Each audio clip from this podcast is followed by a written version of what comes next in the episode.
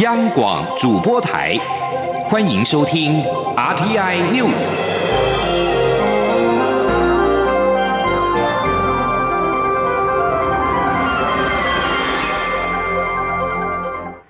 听众朋友您好，欢迎收听这节央广主播台提供给您的 RTN News，我是张顺祥。巴西在二十八号举行总统选举的第二轮投票，总统当选人波索纳洛今年三月曾经访问台湾。外交部在二十九号表示，波索纳洛当时实地考察台湾的经贸、科技跟教育等各项的发展现况，对台湾的国情以及社经发展有更进一步的认识，有助于未来双方的合作。跟交流，波索纳洛是巴西一九七零年代根据一个中国政策承认北京是中国唯一的政府之后，第一位访问台湾的巴西总统候选人。当时中国驻巴西大使馆发函谴责说，波索纳洛访问台湾冒犯中国主权和领土的完整。波索纳洛社群频道曾经发布台湾行的影音记录。根据影片可以看到，波索纳洛拜访经济部、教育部、台北市南湖国小、台科大等单位，参观跟三 D 列印和虚拟实境技术相关的企业。波索纳洛和在台湾的巴西人会面，也接受外交部次长刘德利的款宴。外交部发言人李宪章表示，波索纳洛三月初在担任八国联邦众议员任内，率团访问台湾，实地考察台湾的经贸、科技跟教育等各项的发展现况，对台湾的国情以及社经发展有更进一步认识，有助于未来双方的合作跟交流。李宪章表示，政府已经在第一时间透过住处向波索纳洛表达了祝贺之意。巴西极右派候选人波索纳洛赢得胜利，他告诉选民：“我们将一起改变巴西的命运。”接着回到台湾的新闻焦点，监察院的弹劾制度将会有重大的变革。为了避免监委利用不记名投票来规避责任，立法院的司法法制委员会初审通过监察法修正草案，将。弹劾审查会改采公开记名投票表决，而且监察院在弹劾案的审查决定之后，应该要公布。换一句话说，未来弹劾案无论有没有通过，监察院都应该对外公布审查的结果。请记者刘玉秋的采访报道。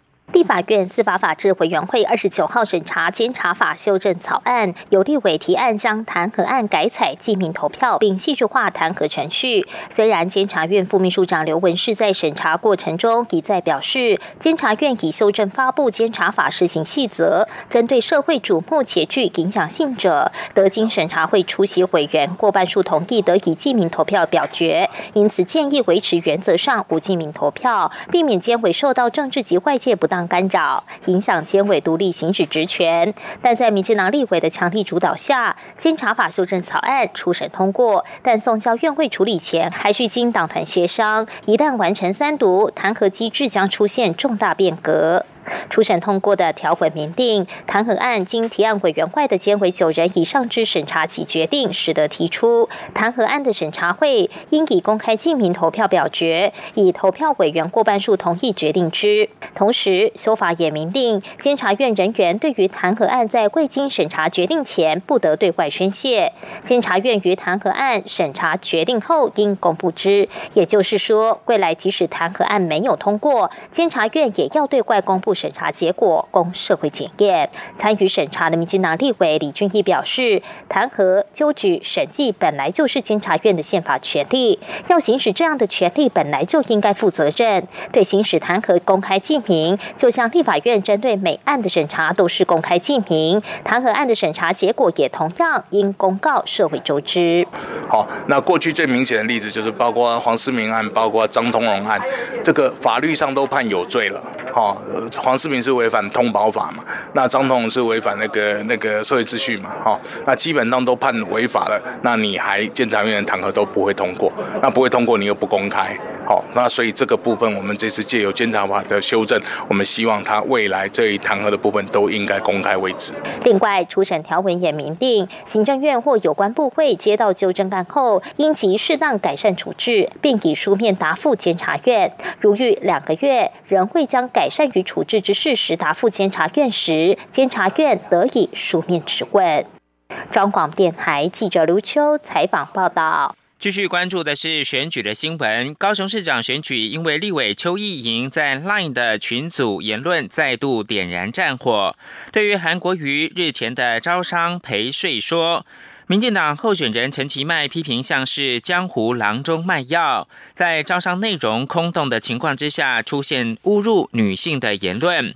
他呼吁韩国瑜，假如是说错话的话，就公开道歉。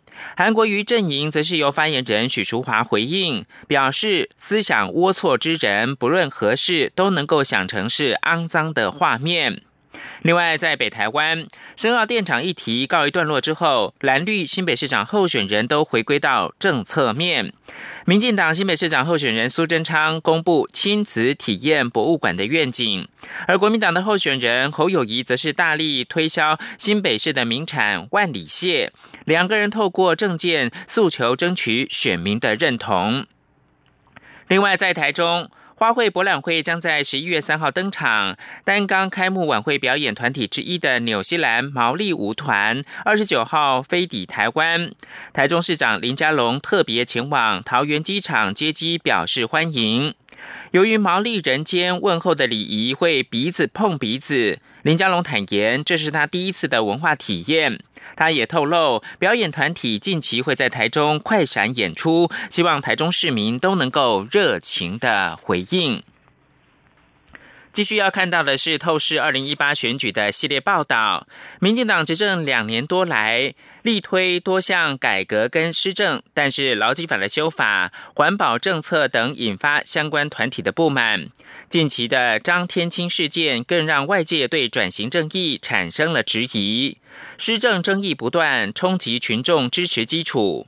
随着行政院长赖清德日前宣布停建深澳电厂这项重大政策宣示，对选情有什么样的影响呢？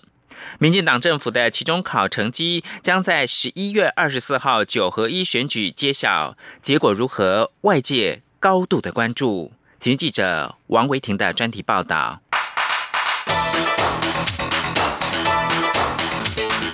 专题报道。民进党重返执政，推动劳基法修法、年金改革、防治空气污染以及转型正义工程等多项改革。在政府大刀阔斧之际，这些政策也不免引发相关团体或群众的不满，或引发争议。两年多来，政府先是因为劳基法修法前后经历两波劳团与资方的拉扯和抗议。接着，军工教年金改革又面临反年改团体的频繁陈抗。另外，张天青事件导致外界对转型正义的诸多质疑，更让行政院长赖清德为此几度向民众致歉。师范大学政治研究所教授范世平表示，年改获得社会多数民众肯定，可能只有在军工教选民比例比较高的地区，会冲击执政党的选情。至于张天青案，虽然民众支持转型正义的价值，但也不觉得和自己有直接关系。政府应该加强说服民众转型正义的好处。范世平说：“大家会觉得，呃，前一阵子张天青的事情的确是并不恰当。那呃，而且大家也并不觉得这个转型正义跟我们每个人有什么直接关系啊。这是民进党需要去思考，就是说你怎么样这个。”转型正义，让让老百姓觉得，哎，跟对我的好处，对我是有好处的。但是我我倒不觉得说这件事情对于选情会有很大的影响。环保署决定加强管制移动污染源，引发广大二行程机车族的不满，已经让内阁团队费尽心力积极沟通。但是空污议题持续延烧，从地方逐渐扩大至区域，包括先前在北部的深澳电厂、中部的火力发电厂，都成为国民党在今年选战中主打的议题。行政院长赖清德七月接受专访时，曾对此表示，空污是一起排放的，不能归责于台中市长林佳龙，而他对新北市的选情也很有信心。台湾电力公司的空污排放会逐年降低，台湾社会各种污染源的排放也会逐年降低。那如果说台中的选举议题是空屋，是是决定性的关键议题的话，那林佳龙应该是当选。怎么样讲呢？因为空污的排放不是林佳龙造成的。嗯。在野党紧追空屋议题不放，深澳电厂一案引发环团和当地民众强烈反弹。国民党的候选人拉高反抗声量，也在选情攻防上带给民进党候选人极大压力。与此同时，有关政府能源转型的观塘第三天然气接收站环评案，又成为经济开发和环保生态的对决战场。面对昔日战友，环保团体接连反目，也让政府感到芒刺在背。多方压力集中在内阁团队，行政院长赖清德日前通过立法院备询时，公开宣布台中火力发电厂燃煤机组退场时间表，以及因为观塘接收站可以顺利建制，决定停建深澳电厂，一口气拆除了两颗空无炸弹。赖奎说：“那经济部也已经同意停止新建深澳电厂，那行政院。”也支持啊，同意经济部的决定，停止新建深澳电厂。尽管行政院强调上述决策与选举无关，但是学者认为赖奎此举有替选情止血的意味。同时，在选前一个多月清理战场，也让国民党失去选战操作的着力点。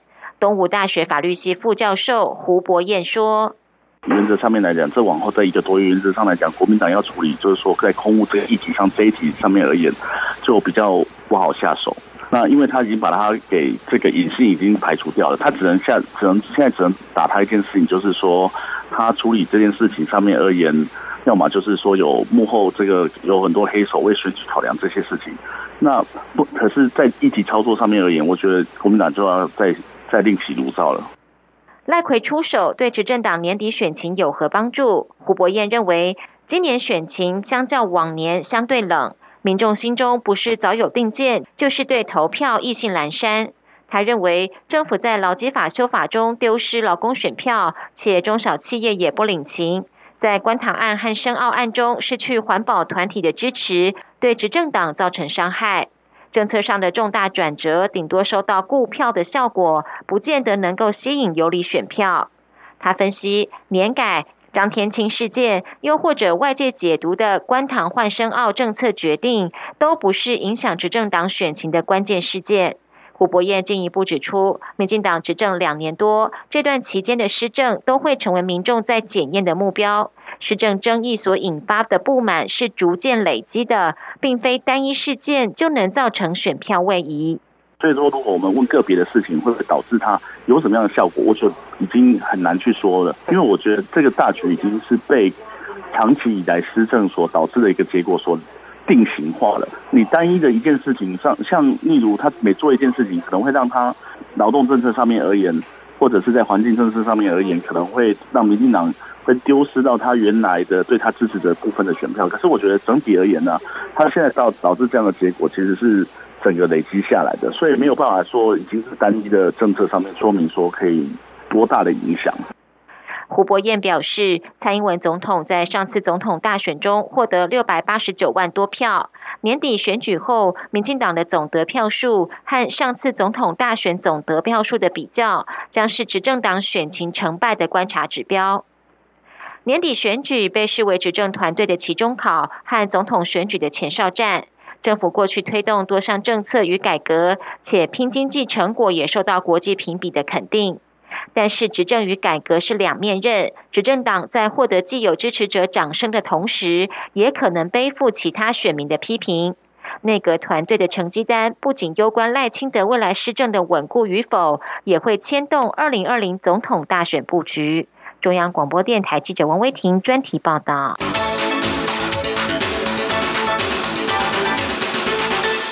而在国际间，德国总理梅克尔台湾时间二十九号的晚间八点召开记者会上宣布，他将要辞去领导十八年的中间偏右政党基督教民主党党魁的位子。梅克尔并且表示，在这个总理任期结束，也就是二零二一年之后，他将要退出政坛，他不会挑选任何的接班人。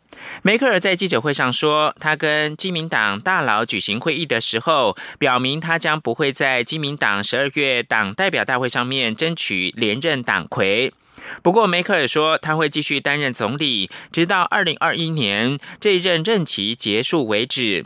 梅克尔从两千零五年担任总理至今，已经长达十三年。梅克尔在去年德国大选之后，因为基民党跟姐妹党基督教社会党得票率大跌，最后迫使梅克尔必须再跟中间偏左派的社会民主党组合成大联合政府，使得已经担任总理十三年的梅克尔政治版图大幅的微缩。过去两个星期之内。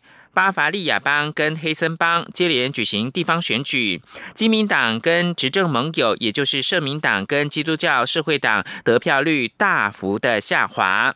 德国总理梅克尔二十九号宣布，他将不会寻求连任基督教民主党的党魁，但会担任总理直到二零二一年。这也无疑是预告，他在欧洲政坛已经称霸十三年的时代将要结束，他未来在欧洲联盟的领导力也可能会减弱。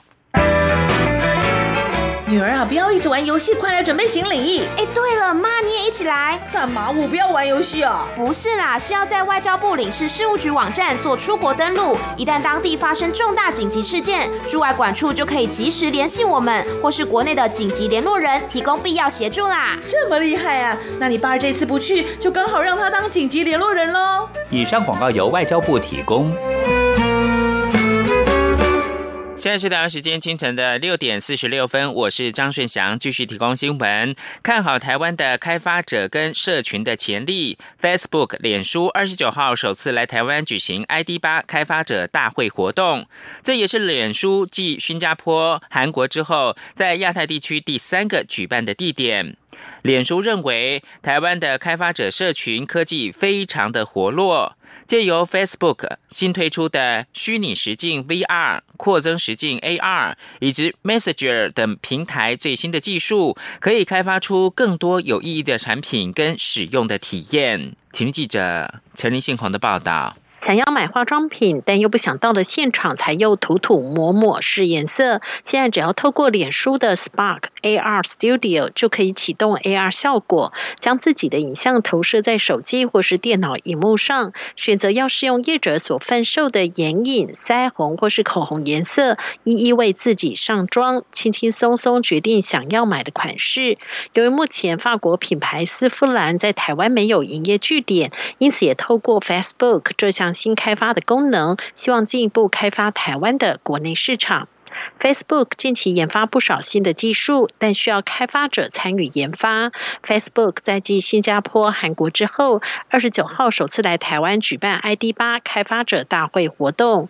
Facebook 认为 ID 八开发者大会能够促进科技人才养成，他们也看到台湾开发者社群科技非常活络，因此才会首次把 ID 八带到台湾，希望协助台湾的开发者在 Facebook 上建立产品和使用体验。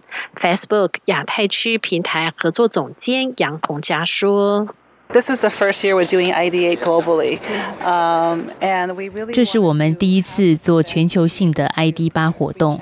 我们真的非常希望能够将台湾的开发者聚在一起。”展示我们现在最新建立的一些城市以及目标，并且希望透过支持开发者的生态系统以及各种新科技，帮助民众连结并且建立社区。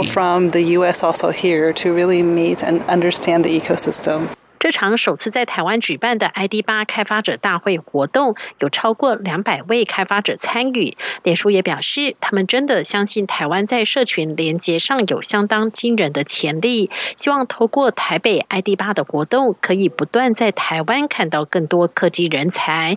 台湾品牌也可以透过 Facebook 平台走向全世界。中央广播电台记者陈林信宏报道。继续关注的是普悠马翻覆的后续新闻。行政院政务委员陈美玲表示，普悠马事故除了目前依法令给付伤亡者跟家属的各种款项之外，请交通部在罹难者后事处理告一段落之后，就启动赔偿事宜的协商。行政院是在二十九号的晚间透过新闻稿表示，为了落实蔡英文总统跟行政院长赖清德指示，对本次普悠马事故罹难受伤民众以及家属建立完整而且长期照顾的机制，并尽速厘清各项问题。陈美玲二十九号召开一零二一铁路事故善后处理事宜第二次的会议。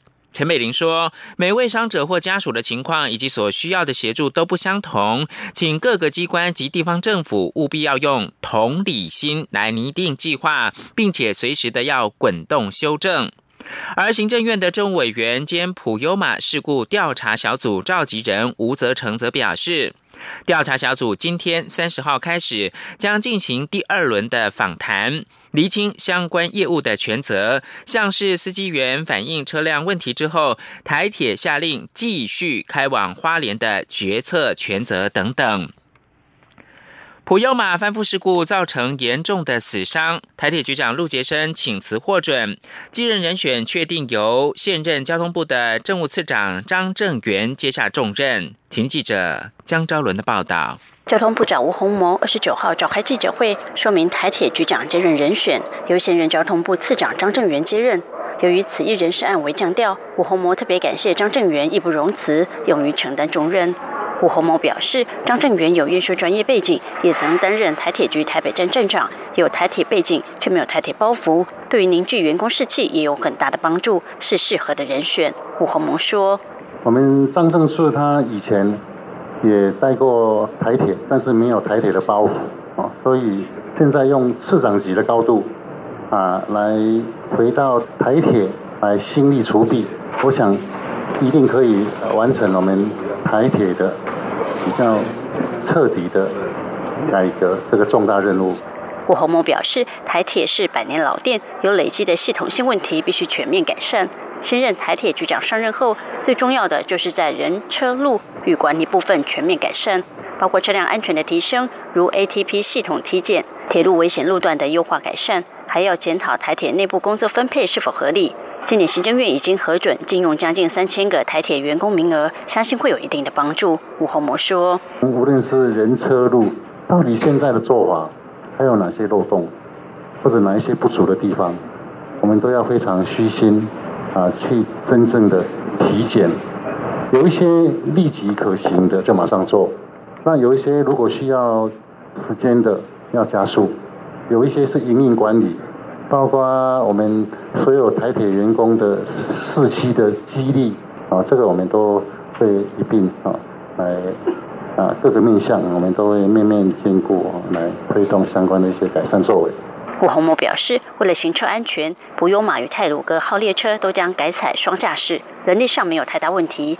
至于普悠马翻覆事故凸显的问题，与过去采购验收过程是否合乎规定，交通部都会借此机会彻底调查并尽速改善。中国电台记者张超伦台北采访报道。台铁普悠马二十一号发生重大伤亡，凸显台铁长期人力不足等问题。为此，台铁的产业工会在二十九号携手其他工会的成员，齐聚交通部前，提出六大诉求。不过，由于交通部仅由台铁局的一名副处长出面接受陈情，引发了工会的不满，要求部长出来面对。随后引爆了冲突，所幸最后改派其他官员之后，才。让抗议暂时落幕。请记者郑祥云、吴丽君的报道。人力要补足，人力要补足，厂工要协商，厂工要协商，人力要补足，人力要补足，旅客才安全，旅客才安全。台铁普悠马列车二十一号翻覆，造成十八死两百一十伤的重大事故，也凸显台铁长期人力不足等问题。为此，台铁产业工会二十九号携手航空、捷运及货运仓储等交通运输工会，齐聚交通部前，呼吁交通部补足人力，以免悲剧再度重演。台铁产工并提出进入台铁体检小组参与运安会等。六大诉求。理事长王杰说：“第一个，台铁局不应未调查就就责基层，铁路局应该公开道歉。第二点，台铁局应让产工参与工作 SOP 的制定。第三点，行政院应增加特考人力，而不应该只用三年两千八百人这种谎话来欺骗员工，因为这明显是不足的。第四点，台铁产工要求参与台铁体检小组。第五点，交通部应要求台铁局与产工协商。最后一点，台铁产工要求参与运输安全委员会。不过，由于随后交通部仅指派一名台铁局副处长出面接受陈情，引发工会强烈不满，不断高喊“部长出来面对”。部长出来面对。部长出来面对。部长出来面对。还有，如果今天这个彭处长无法回应我们，没有办法答应我们任何的诉求，交通部台铁局现在就是在藐视这十八条人命。既然交通部连这样都不肯接见我们，我们台铁产业工会就要。亲自走到交通部里面，要求交通部长与我们见面。我们现在就往后走啊！部长出来见面，到底什么是全面？部长出来见面。最后，工会成员冲向交通部，遭警方强力拦阻。经过一阵推挤后，交通部改派路政司科长出面，允诺于两周内发文回复产工进行协商，才让这起抗议事件暂时落幕。中央广播电台记者郑祥云、吴丽君在台北采访报道。公费流感疫苗接连出包，高雄二十七号晚间也发现一剂国光公司生产的幼儿剂型流感疫苗出现了白色的悬浮物。记者吴丽君的报道。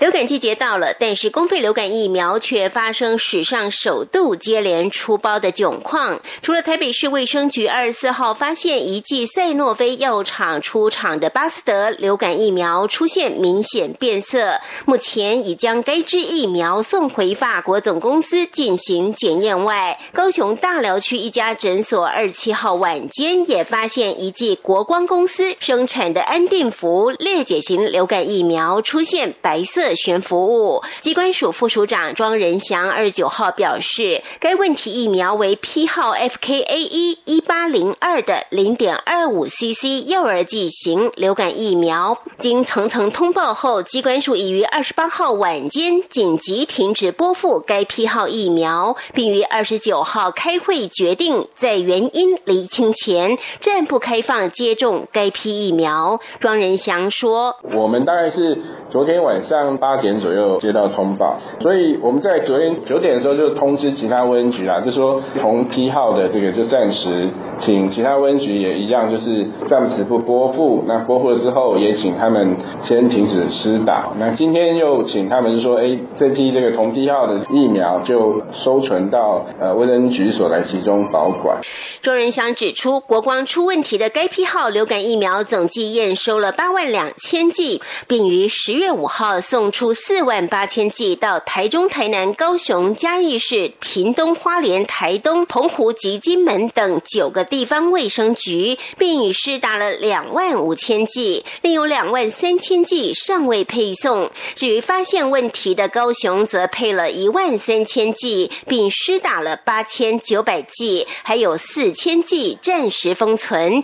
由于今年截至目前为止，机关署只采购了两家公费流感疫苗。苗却接连出现问题，所幸国光还有另一批号的五千多剂可以先行供应，赛诺菲也有其他剂号可用，因此机关署还是呼吁民众相信工卫体系，安心施打。中央广播电台记者吴丽君在台北采访报道。最后提供给您是优新企业获利跟选举，美股道琼指数中场大跌了两百四十五点。由于市场优新企业获利趋缓跟美国选举，华尔街今天早盘反弹后继无力，卖压随之出笼，中场收跌。道琼工业指数大跌了两百四十五点，以两万四千四百四十二点作收。